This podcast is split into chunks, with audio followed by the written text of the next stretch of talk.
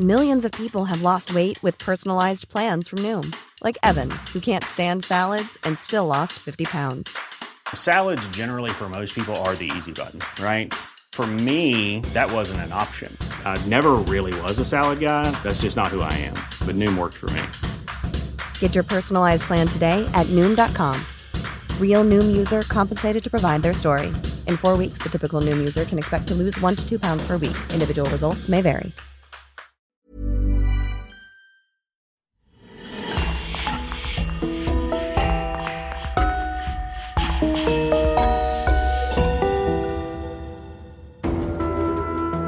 Bonjour et bienvenue pour une nouvelle affaire criminelle.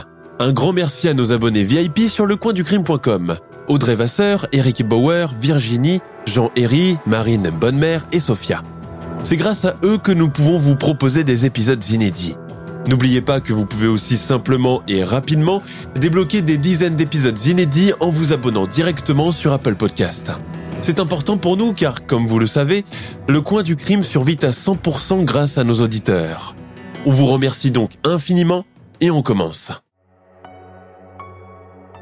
Priscilla Ciati, une jeune adolescente de 14 ans, mène une vie heureuse et tranquille dans son petit village des Écrennes. Quand son corps est retrouvé poignardé et jeté dans un fossé en février 2001, cela engendre une onde de choc et beaucoup de questions. Seul indice retrouvé sur la scène du crime, un masque inspiré du film d'épouvante Scream. Qui a pu bien s'en prendre aussi cruellement à cette fille, pourtant bien sous tout rapport?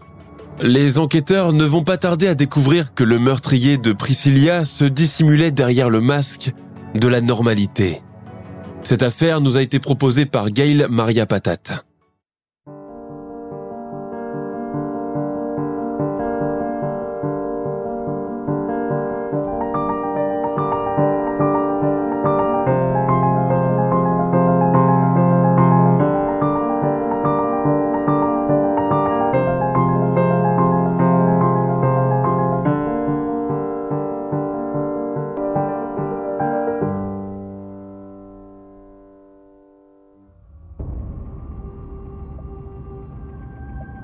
Nous sommes le 8 février 2001, aux Écrennes, petite commune de Seine-et-Marne à mi-chemin entre banlieue et campagne.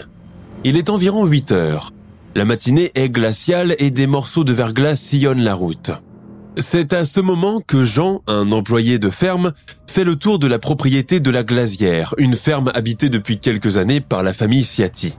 Alors qu'il est à bord de sa voiture, Jean remarque tout à coup quelque chose d'inhabituel sur le bas-côté.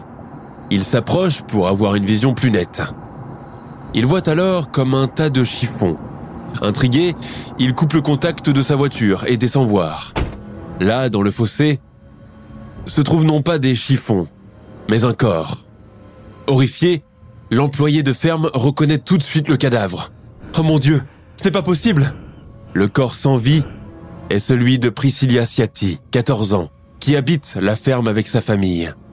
L'homme se précipite aussitôt à la glacière pour prévenir ses parents. Il tambourine à la porte, sonne à plusieurs reprises, mais personne ne vient lui ouvrir. Il comprend alors que les Ciati doivent déjà être à leur travail. Tremblant, Jean s'empare de son téléphone portable et appelle la brigade de gendarmerie de Châtelet-en-Brie.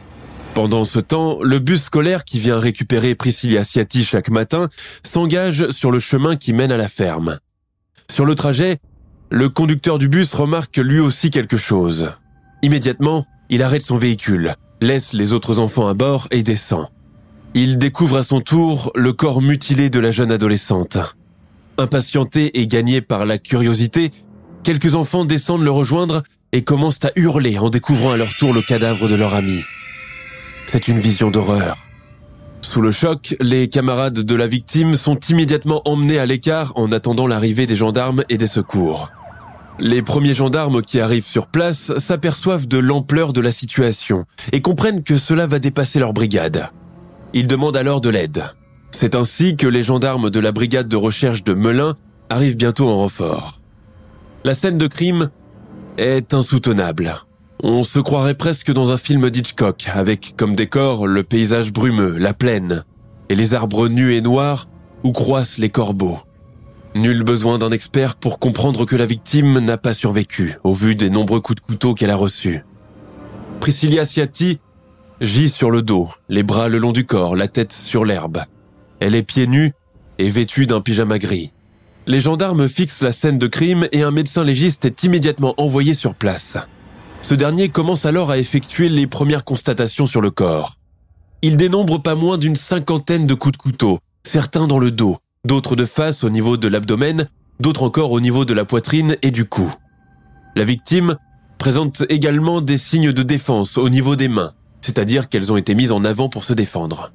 Ce qui explique la présence de plaies palmaires lors de l'empoignade entre elle et son meurtrier. Selon les enquêteurs, ces lésions peuvent à elles seules contenir des indices qui permettront d'identifier l'assassin de Priscilla. Les experts espèrent d'ailleurs trouver des traces d'ADN sous les ongles de la victime. Pour ce faire, le légiste effectue un curtage des ongles de la victime et les prélèvements sont envoyés au laboratoire pour analyse. Des techniciens en identification criminelle étudient ensuite la scène de crime. Ils commencent par étudier les traces de sang visibles sur la route à proximité du corps. Leur cheminement peut livrer des informations sur le scénario de l'assassinat. On conclut alors que Priscilla a été tuée au milieu du chemin qui mène à la ferme de ses parents. Son corps a, par la suite, été déplacé par son meurtrier à quelques mètres de là et jeté dans le fossé où il a été retrouvé par l'employé de ferme. On présume alors qu'il a tenté de cette manière de dissimuler le corps après l'avoir poignardé à mort pour empêcher qu'il soit retrouvé. Pendant que les investigations continuent, les enquêteurs font une découverte stupéfiante. Il s'agit d'un masque de diable, de style déguisement pour Halloween. En latex, de couleur rouge avec des cornes noires sur le dessus de la tête, il arbore un sourire diabolique qui met en évidence deux canines acérées. La découverte du masque ébranle et terrifie les gendarmes, qui imaginent la terreur de la victime à sa vue. Il faut aussi se projeter dans ces années-là, c'est-à-dire au début des années 2000. C'est l'époque de l'émergence des groupes de musique gothique et des cultes sataniques un peu partout dans le monde occidental. Les gendarmes s'imaginent les scénarios les plus improbables. S'agit-il d'un tueur en série ou d'un jeu qui a mal tourné? Si la découverte du masque sème le trouble parmi les enquêteurs, ils savent que c'est un élément déterminant qui peut aider à découvrir l'auteur du crime. Si l'assassin a porté ce masque, il est évident qu'il a respiré dedans et l'a marqué de son ADN. L'objet est aussitôt mis sous scellé et envoyé pour être analysé. Une fois les investigations terminées sur la scène de crime, les gendarmes de la brigade de recherche de Melun se dirigent vers la glacière, la ferme des Ciati. Dès leur arrivée, ils remarquent qu'une des fenêtres est grande ouverte. Ils font le tour de la bâtisse, sonnent à la porte et comprennent qu'il n'y a personne. La priorité est de contacter en urgence les parents de Priscilla pour leur annoncer la terrible nouvelle. En attendant leur retour, les gendarmes poursuivent leur inspection de la ferme. À l'arrière de la maison, ils découvrent une trace d'effraction sur une autre fenêtre où un carreau a été brisé et recouvert de rubans adhésifs noirs. Les gendarmes savent que c'est une technique bien connue chez les cambrioleurs, car le scotch permet d'atténuer le bruit du verre brisé. Mais puisque la ferme est isolée et que personne d'autre n'habite dans le périmètre, pourquoi le supposé cambrioleur a-t-il pris autant de précautions pour ne pas faire de bruit? Les bandes de rubans adhésifs sont à leur tour prélevées pour être expertisées. Au pied de la fenêtre, les gendarmes relèvent encore un autre indice. Il s'agit d'une trace de semelle imprimée dans la boue. La trace est photographiée sous différents angles et éclairages. Puis, un moulage est effectué de façon à ce qu'elle puisse être solidifiée par un plâtre et placée sous scellé. Entre-temps, Madame Ciati, la mère de Priscilla, arrive sur les lieux. Elle est effondrée, complètement anéantie et n'arrive pas à réprimer ses pleurs. Si les gendarmes compatissent à son malheur, ils doivent impérativement l'interroger pour reconstituer le planning de sa matinée. Nous habitons cette ferme depuis deux ans, dit Madame Ciati entre deux sanglots. Chaque matin, mon, mari et moi quittons le domicile vers 6h30 pour aller travailler. Mon mari est agent d'entretien et moi je suis en reconversion professionnelle. Les gendarmes apprennent aussi que la famille a des revenus modestes et que la ferme de la Glacière appartient à un ancien patron de Monsieur Ciati, qu'il a leur loue pour une somme modique. Quand ses parents partent au travail, Priscilla reste toute seule pendant deux bonnes heures avant de prendre le bus scolaire qui l'emmène au collège Rosa Bonheur à Châtelet-en-Brie. L'audition de la maman permet aux gendarmes de se faire une idée précise sur l'emploi du temps des trois membres de la famille qui vivent à la glacière. Dans l'espoir de trouver d'autres indices, Ils explorent ensuite les autres parties de la ferme.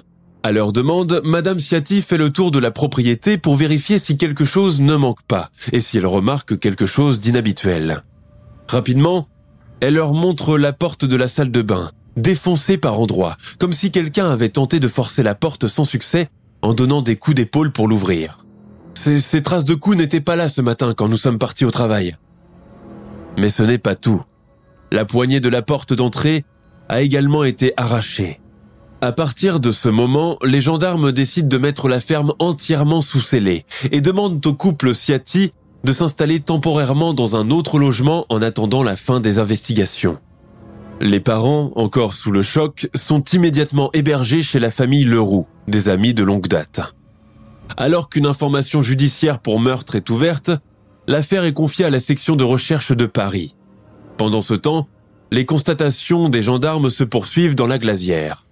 Il ne se passe pas beaucoup de temps avant que les premières certitudes apparaissent. Il est clair que l'auteur de l'infraction était un familier des Ciati et connaissait chaque recoin de leur maison. De plus, le moment choisi pour commettre cet acte n'est pas anodin, et l'auteur savait que Priscilla était seule à la maison. Il a cherché à la terroriser. C'est vers cet élément que s'orientent rapidement les enquêteurs. Quelqu'un qui en veut précisément à Priscilla et qui voulait lui faire peur et la tuer. D'autres indices prouvent que l'inconnu connaissait bien les lieux, comme cette fenêtre au carreau cassé et recouvert d'adhésifs, située à l'arrière de la maison et qui donne directement sur le compteur électrique. L'auteur ne l'a donc pas choisi par hasard. On retrouve également des traces de pas indiquant un itinéraire exact à l'intérieur de la maison. Les mêmes traces sont répertoriées dans la chambre de Priscilla, mais pas dans les autres pièces. La volonté de s'en prendre à elle est donc avérée. L'assassin de Priscilla savait exactement ce qu'il faisait en pénétrant dans le bâtiment. Casser le carreau de la fenêtre, couper le courant et surprendre la jeune fille dans sa chambre. Les traces de coups dans la porte de la salle de bain apportent aussi un éclaircissement aux gendarmes. La victime, fuyant son agresseur, s'est probablement barricadée à l'intérieur, tandis qu'il essayait en vain de forcer la porte. La jeune fille a sans doute réussi à s'enfuir par la fenêtre du salon, retrouvée grande ouverte par les gendarmes. Puis, a couru le long du chemin, tandis qu'au même moment, son agresseur la poursuivait, pour finalement la rattraper. Les gendarmes savent que dans des affaires de cet acabit, les prochaines heures sont les plus décisives. Alors, ils décident d'employer les grands moyens et ne perdent pas de temps. Ils demandent ainsi en renfort 30 autres gendarmes de la brigade et envoient un hélicoptère survoler toute la zone de Châtelet-en-Brie. Des photos aériennes sont également prises. Malgré tout ce déploiement de moyens, les recherches ne donnent rien. C'est alors que le directeur de l'enquête décide d'auditionner l'entourage et les familiers de la victime. Et les premiers à être interrogés sont les parents et les frères et sœurs de Priscilla.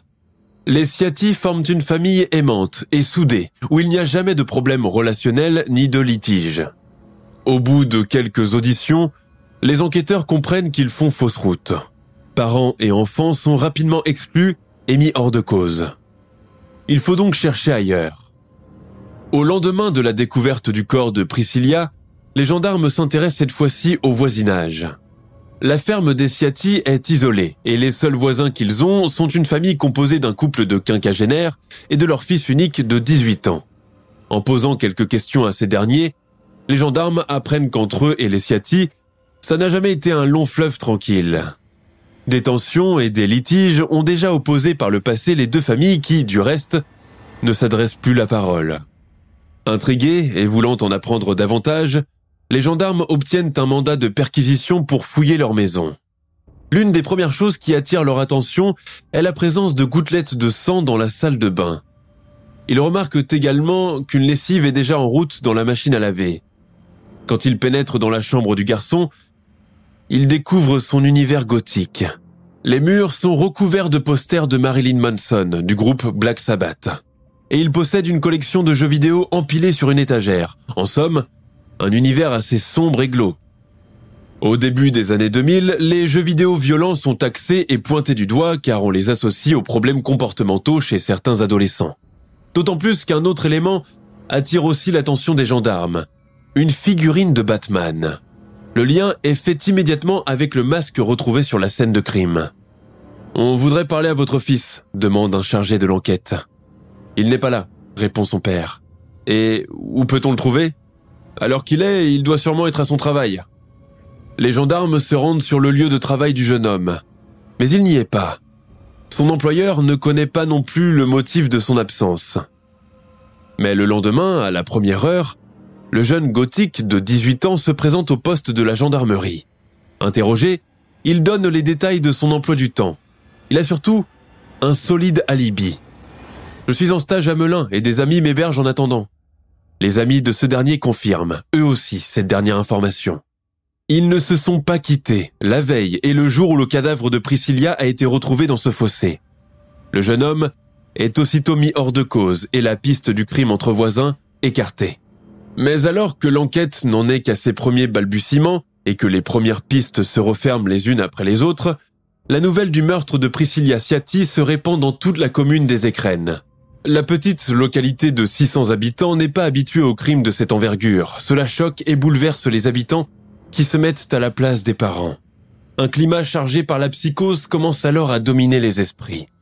Il ne se passe pas un jour sans que le standard de la gendarmerie de Châtelet reçoive plusieurs coups de fil émanant de familles complètement terrifiées et craignant pour la sécurité et la vie de leurs enfants.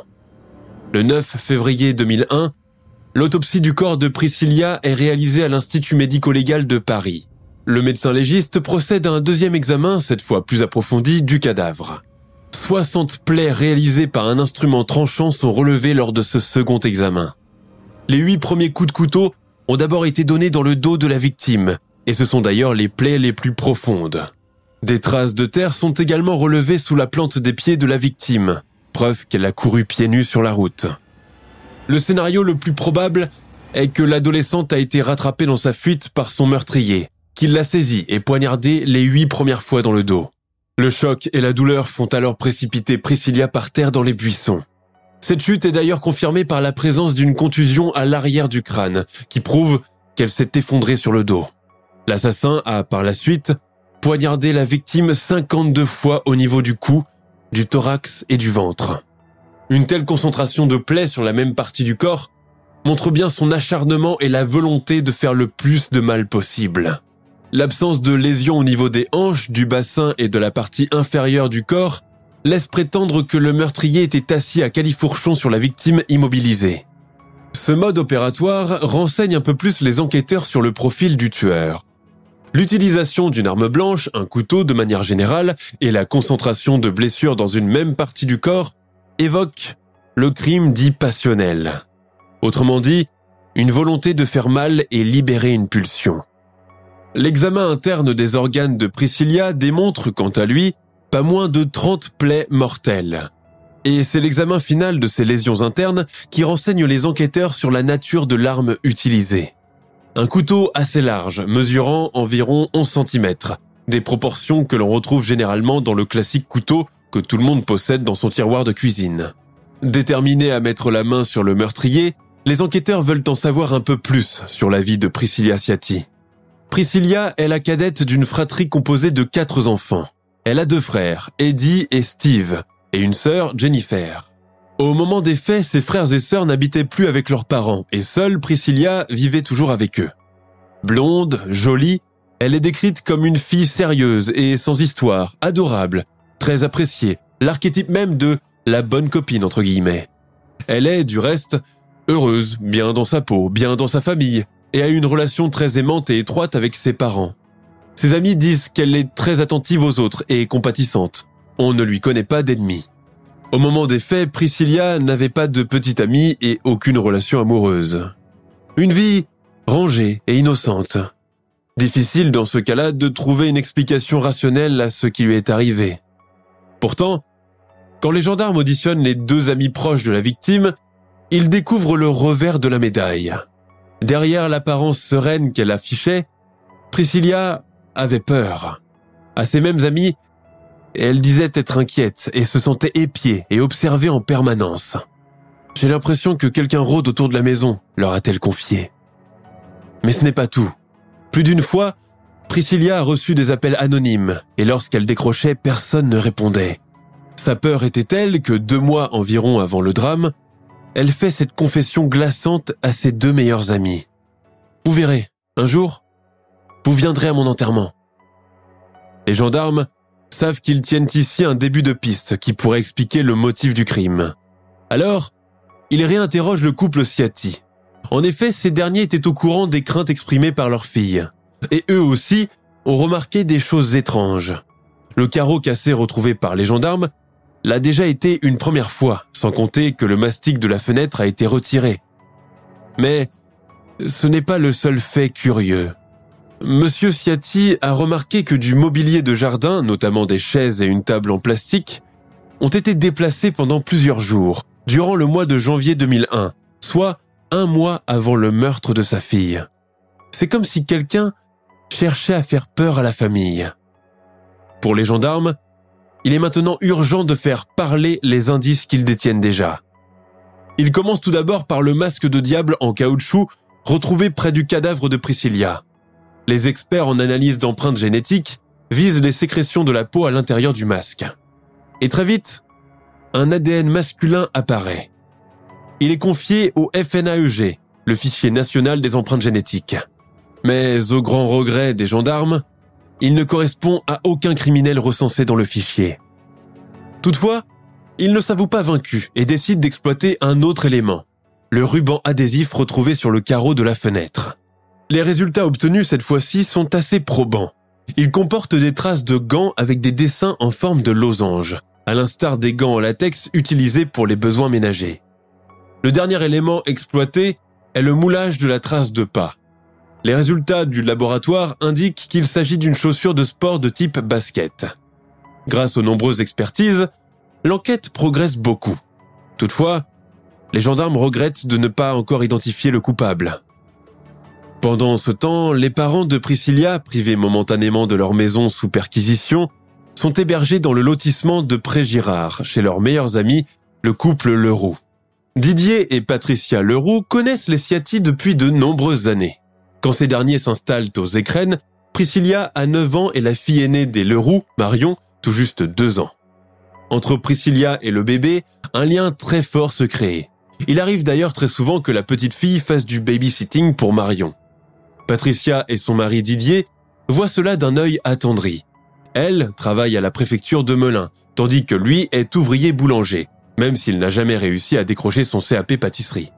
Les Ciati et les Leroux nouent un rapport amical très étroit, presque familial. Tandis que Priscilla offre ses services de babysitter, son père propose son aide quand il y a du bricolage à faire, une toiture ou une chaudière à réparer par exemple. De son côté, Didier Leroux les fournit régulièrement en pain et en gâteaux. Au fil des années, les Leroux et les Ciati vivent ensemble les moments importants qui caractérisent toutes les familles. Baptême, fête d'anniversaire, Noël, dîners sont souvent célébrés chez les uns comme chez les autres. Les liens sont tels que la sœur de Priscilla, Jennifer, devient la marraine d'Océane, la deuxième fille du couple Leroux. Alors que les gendarmes téléphonent à Madame Ciati pour lui faire part des avancées de l'enquête, l'ami de la famille, Didier Leroux, commence à insister assez lourdement sur le fait d'être innocent, alors que personne ne le met en cause. Cette attitude inhabituelle finit par engendrer une forte suspicion à son égard. Didier Leroux entre ainsi dans le collimateur des gendarmes qui commencent à s'intéresser et à enquêter sur lui. À 39 ans, cet homme encore jeune, mais d'allure banale et peu séduisante, est marié depuis 12 ans à Patricia et père de Marion 7 ans et Océane 2 ans.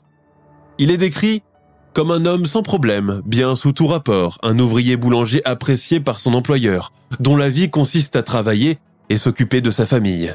Personne ne s'est jamais plaint de lui, on le dit serviable, honnête et gentil. Et c'est tout. Dès que l'on veut en savoir plus sur le sujet, personne ne trouve rien à dire. Domitila Audic, l'employeuse de Didier, est également auditionnée. Elle dresse le portrait d'un employé modèle et fiable qui ne rechigne jamais à travailler, même quand il s'agit de faire des heures supplémentaires. Pourtant, à côté de cela, il est perçu comme très secret, quelqu'un qui ne se dévoile pas. Quand elle apprend sa possible implication dans le meurtre, elle est terriblement choquée. Non, ce n'est pas possible. Ce n'est pas possible, ça ne peut pas être lui. On le connaît, il est beaucoup trop timide, il ne ferait pas de mal à une mouche. Pourtant, la patronne et son mari font une révélation capitale aux gendarmes. Le lendemain du meurtre, soit le 9 février, Didier avait un comportement très étrange. Domitila Odic se souvient de lui comme mentalement absent durant toute la journée, pas concentré et distrait. Si elle trouve cela étrange, elle s'abstient de lui en faire la remarque. Didier Leroux ira d'ailleurs jusqu'à laisser brûler une fournée de pain. Suivant la procédure, les gendarmes se penchent sur le passé judiciaire de l'intéressé. Et là, ils font une découverte stupéfiante. Loin du portrait édulcoré dressé par son entourage, Didier Leroux était connu dans les milieux exhibitionnistes. En mai 1992, il a même été condamné pour une affaire de mœurs. Il se masturbait depuis sa fenêtre en observant à la jumelle sa voisine de l'époque. Les gendarmes jugent ce fait suffisant pour l'interpeller. Le samedi 10 février 2001, soit deux jours après le crime de Priscilla, les gendarmes se présentent au domicile des Leroux. Il est environ 18 heures. Didier est seul à la maison. Sa femme est encore à son travail. Nous avons un mandat de perquisition, annoncent les gendarmes. L'ouvrier boulanger ne fait aucune résistance et les laisse entrer sans dire un mot. Les gendarmes ont une idée bien précise de ce qu'ils viennent chercher. La chaussure de sport correspondant à l'empreinte trouvée dans la ferme des Ciati. Dans un coin de l'entrée, où sont rangés les manteaux et les chaussures, ils tombent effectivement sur une paire de tennis qui peut correspondre à ce qu'ils recherchent. Cette dernière présente une particularité. Elle paraît toute neuve, tandis que les semelles sont en partie usées. L'inspection des semelles révèle que l'usure qu'elles comportent n'est pas classique, rien à voir avec l'usure habituelle des chaussures portées quotidiennement. Mais ce n'est pas tout. D'autres traces attirent l'attention des enquêteurs. Sur la partie supérieure, au niveau des lacets, ils trouvent des taches brunâtres qui pourraient correspondre à du sang. Ils décident de mettre la paire de tennis sous scellé. Pendant ce temps, la perquisition se poursuit. Dans le garage de Didier Leroux, d'autres objets sont retrouvés. Une paire de jumelles à vision nocturne, un masque en latex différent de celui du diable retrouvé sur la scène de crime, mais tout aussi effrayant puisqu'il représente un faciès de zombie en décomposition, et une meuleuse comportant des traces de gomme. Manifestement, les gendarmes vont de surprise en surprise. Les indices, eux, semblent s'accumuler au fur et à mesure des recherches. L'autre élément surprenant est un sachet de 10 gants à vaisselle du commerce. Au bout des doigts de ces gants se trouvent des petits losanges gaufrés, exactement les mêmes que ceux retrouvés sur le ruban adhésif analysé précédemment. Mais au lieu de dix paires de gants, les gendarmes n'en retrouvent que neuf. Il est clair qu'une paire est manquante. Au terme de cette perquisition, les enquêteurs ont enfin la nette impression qu'ils sont cette fois-ci sur la bonne voie et que l'issue est proche. Beaucoup d'éléments trouvés dans ce garage correspondent à la scène de crime. Les gendarmes n'ont d'autre choix que de placer Didier Leroux en garde à vue et le mettre en examen pour assassinat. Lorsqu'il arrive au poste de gendarmerie de Melun, on prélève immédiatement son ADN afin qu'il puisse être comparé à celui qui a été prélevé auparavant sur le masque. Un médecin est également appelé sur place pour procéder à un examen médical superficiel. Mais alors que ce dernier ausculte le prévenu, il découvre des traces sur son corps, notamment des griffures sur les bras et les mains. Interrogé sur l'origine de ces plaies, Didier Leroux bafouille ⁇ Oh, je me suis coupé avec une machine au travail.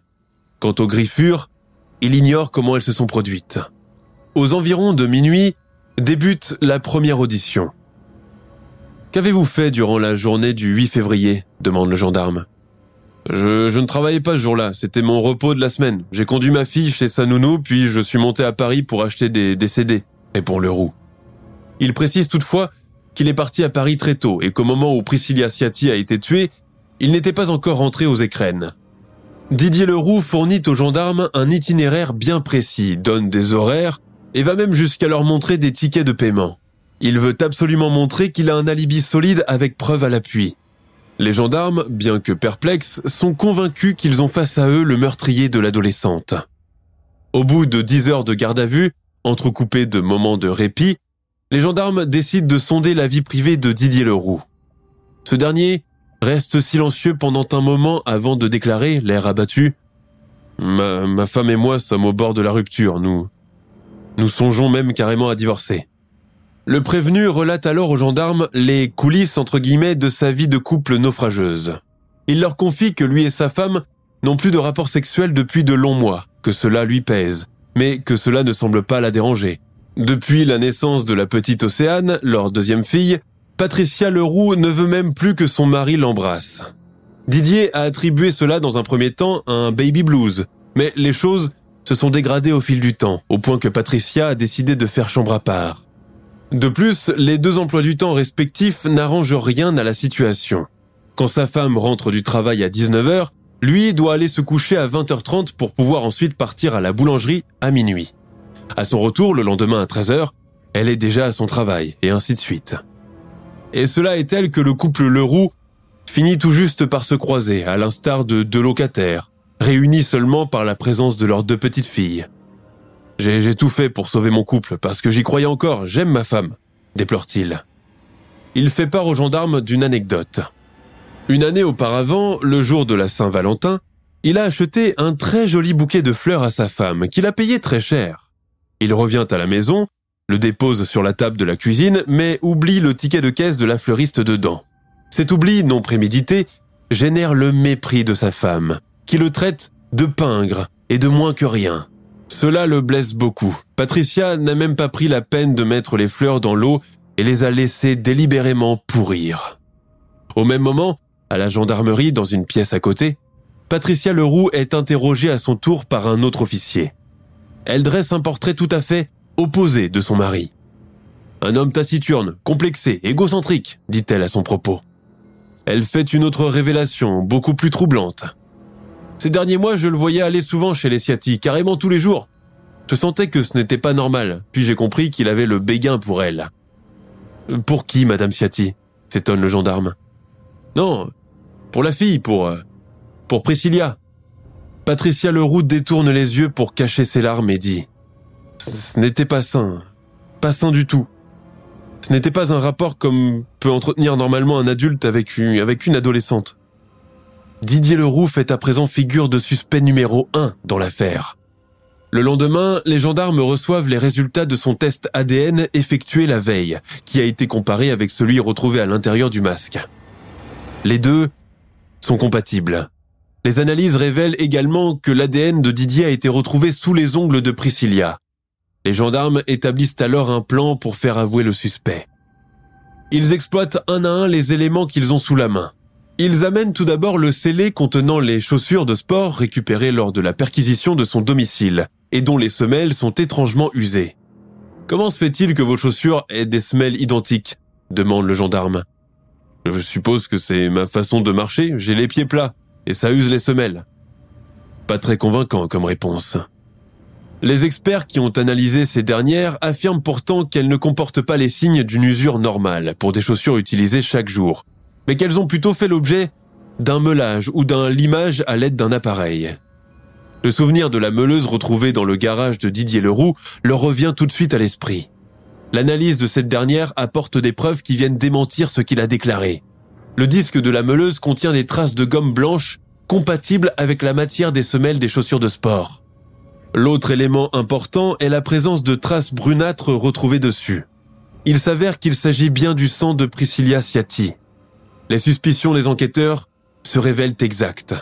Didier Leroux a tenté de brouiller les pistes et de camoufler les preuves matérielles pour éviter de se faire prendre. Lui, qui a hébergé le couple Ciati lors de la perquisition de leur domicile, a passé son temps à épier les conversations téléphoniques entre Madame Ciati et les gendarmes, et connaissait chaque détail de l'avancée des investigations puisque la maman en parlait chaque soir lors du dîner. Quand les gendarmes présentent le scellé contenant la meuleuse à Didier Leroux, il est mis devant le fait accompli. À présent, impossible de nier l'évidence. Avouez que vous avez limé vous-même vos semelles avec cette meuleuse, lui crie un gendarme. Didier Leroux ne répond pas. Il est complètement avachi, déstabilisé, incapable de prononcer un mot. Et puis, il craque, éclate en sanglots. C'est moi, qui ai tué Priscilla, lâche-t-il d'une voix rauque. Je, l'aimais profondément, je la, je la voulais pour moi tout seul, et maintenant je, je veux la rejoindre, ajoute-t-il devant les gendarmes, complètement abasourdi. Ces derniers sont impatients d'en apprendre davantage. Maintenant que le suspect est passé au rang d'accusé, il leur livre le récit de son meurtre sordide et des éléments qui l'ont précipité. Comme évoqué précédemment, les Ciati et les Leroux se lient rapidement d'amitié quand les premiers arrivent pour s'installer dans la ferme de la Glacière. Priscilla, qui a alors 9 ans, craque littéralement devant Marion, la fille aînée des Leroux qui n'a alors que 2 ans. Priscilla s'occupe d'elle en l'absence de sa mère et l'appelle sa petite poupée, entre guillemets. Au contact du bébé, elle se découvre d'ailleurs une vocation de babysitter. Elle va d'ailleurs jusqu'à lui préparer ses biberons, lui changer sa couche et la promener. Didier et sa femme savent qu'ils peuvent confier leur fille à Priscilla les yeux fermés, car ils ont vu à quel point Priscilla s'en occupait bien. Didier, qui aime beaucoup les Ciati, commence pourtant à s'attacher de plus en plus à leur cadette. Non pas à la façon d'un oncle ou d'un ami de la famille, mais plutôt d'une manière amoureuse. Le fait qu'elle n'ait pas encore de petite amie le soulage. Lorsque Priscilla atteint ses 12 ans, Didier Leroux commence à la considérer, selon ses propres termes, comme sa petite femme. Elle me regardait faire la cuisine. Ma femme, elle, ne s'y intéressait pas. Par moments, il lui glisse des je t'aime insistants, et en guise de réponse, l'adolescente, visiblement gênée par cette attitude, se contente d'un petit rire nerveux. Il est évident qu'en grandissant, elle sentait que l'intérêt que lui portait tonton Didier n'était pas normal. Quand le couple de ce dernier commence à battre de l'aile, lui rêve de divorcer et de se marier avec Priscilla. Il sait que c'est illégal, alors il patientera jusqu'à sa majorité pour convoler avec elle. Le jour de l'anniversaire des 13 ans de Priscilla, Didier Leroux lui prépare intentionnellement un gâteau en forme de cœur. Il décide par la suite de la prendre à part pour lui avouer sa flamme. Manifestement, Priscilla ne semble pas comprendre le sens caché derrière le gâteau, et cela plonge Didier dans une profonde colère. Priscilla, devenue adolescente, commence aussi à s'éloigner petit à petit de l'univers des Leroux, à moins fréquenter Marion, à élargir son cercle d'amis au collège, à vouloir se faire belle, à s'intéresser aux garçons. Cet éloignement pèse beaucoup sur Didier Leroux, qui le vit comme une forme de trahison et de chagrin amoureux. Jour après jour, l'absence de Priscilla devient insoutenable pour lui. Pour se consoler, ils se mettent à fantasmer sur leur vie future. Il laissera tomber son boulot, Patricia et leur fille, et ira avec elle s'installer au Canada pour commencer une nouvelle vie. Mais il sent que c'est le début de la fin, que Priscilla lui échappe. À nouveau, il redevient l'individu insignifiant qu'il a toujours été. Celui qui n'intéresse personne, qui ne séduit personne. Cela lui fait comme un électrochoc. Priscilla devait être à moi tout seul, pas un autre. Alors j'ai... J'ai préféré lui enlever la vie plutôt que de la voir partir avec un autre homme. Et c'est à ce moment qu'il décide de passer à l'acte. Le 8 février 2001, Didier Leroux se rend à la maison des Ciati, à l'heure où les parents de Priscilla s'apprêtent à partir au travail, c'est-à-dire vers 6h40. Il se cache derrière un hangar pour n'être vu de personne. Ainsi dissimulé, il voit la voiture des Ciati quitter la ferme de la Glacière et s'engager sur la route. Il sait à cet instant que Priscilla est toute seule à l'intérieur et qu'elle se prépare pour prendre son bus qui passe la récupérer à 8 heures. Didier Leroux sait qu'il lui faut agir vite. Méthodiquement, il enfile ses gants, met son masque acheté dans une boutique de farce et attrape, descend de sa voiture et se dirige à l'arrière de la ferme. Il casse le carreau de la fenêtre et pénètre à l'intérieur de la maison. Suivant son plan et dans le but de faire peur à sa victime, il coupe le courant électrique dans la maison. Et là, euh, je heurte par mégarde un meuble avec mon pied. Cela fait du bruit. Priscilla l'entend. Je, je sens qu'elle a peur, alors elle se met à appeler. Je n'ai pas répondu, bien sûr. Mais alors que tout est plongé dans la pénombre, la jeune fille, complètement affolée, va se barricader dans la salle de bain. Il la suit, tente de forcer la porte, mais Priscilla l'en empêche. Elle est terrorisée. Elle hurle. Ils se mettent à donner des coups d'épaule dans la porte pour tenter de la défoncer, mais n'y arrivent pas. Il se souvient à ce moment qu'entre la pièce où se trouvent les toilettes et la salle de bain où Priscilla s'est réfugiée, il y a un mur de séparation avec une fenêtre qui donne sur la salle de bain. Didier monte sur la cuvette et sort sa tête masquée. Quand l'adolescente l'aperçoit enfin, elle est complètement terrifiée. Mais elle ne cède pas à la panique et profite de ce laps de temps où il se montre à cette fenêtre pour ouvrir en vitesse la porte et s'enfuir. Priscilla, pieds nus et en pyjama, n'a qu'une idée en tête, quitter la maison et fuir ce type masqué et armé d'un couteau. Dans sa hâte et sa terreur, au lieu d'ouvrir la porte, elle arrache la poignée et se met à courir désespérément. Une course-poursuite s'engage. L'homme masqué la poursuit. Il veut lui faire peur, alors il fait beaucoup de bruit avec ses baskets. Au bout de quelques mètres, ayant du mal à respirer, il arrache son masque et le jette par terre. Face à Priscilla, Didier, à présent un visage découvert, brandit son couteau. Une lutte s'engage entre eux. L'adolescente lui dit avec désespoir ⁇ Pense à ta femme !⁇ C'est à ce moment qu'il commence à lui mettre des coups de couteau. Et quand la jeune fille s'effondre par terre en se vidant de son sang, il se met à califourchon sur elle et continue à s'acharner sur elle avec son couteau, incapable de s'arrêter, bien que la sachant déjà morte. J'avais tout prémédité depuis un bon bout de temps. Je me suis inspiré du film américain Scream. J'ai échafaudé ce plan pour lui faire comprendre que j'étais amoureux d'elle. Il raconte que l'idée de tuer Priscilla a germé dans son esprit un an auparavant. Sa mise à exécution a été décidée seulement deux semaines avant, où il avait déjà commencé à acheter et installer le matériel dans la boîte à gants de sa voiture, à savoir le ruban adhésif, le masque, les gants et le couteau. Il précise pourtant que son but premier n'était pas de tuer Priscilla, juste de lui faire peur. Il voulait d'abord la terrifier avec le masque de diable, puis la voir s'évanouir afin qu'à son réveil, elle le trouve penché sur elle, le visage découvert, à la manière d'un prince charmant venu la sauver. Je n'existais pour personne, même, même pas pour ma femme. Alors qu'aux yeux de Priscilla, j'étais quelqu'un, elle me souriait avec chaleur dès que je rentrais à l'improviste dans la chambre de Marion et Océane. Elle me parlait. Elle me faisait sentir homme. Les gendarmes sont horrifiés par le récit de Didier Leroux.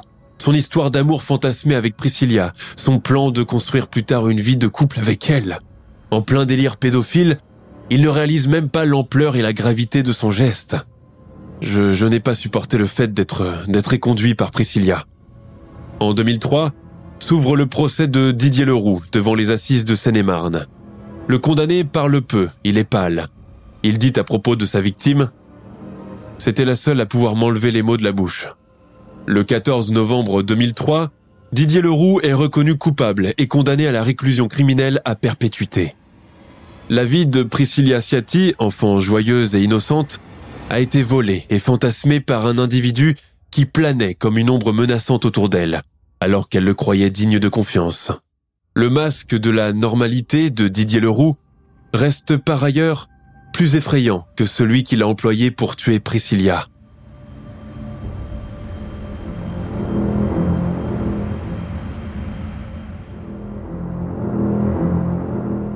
Nous sommes à la fin de notre émission du jour.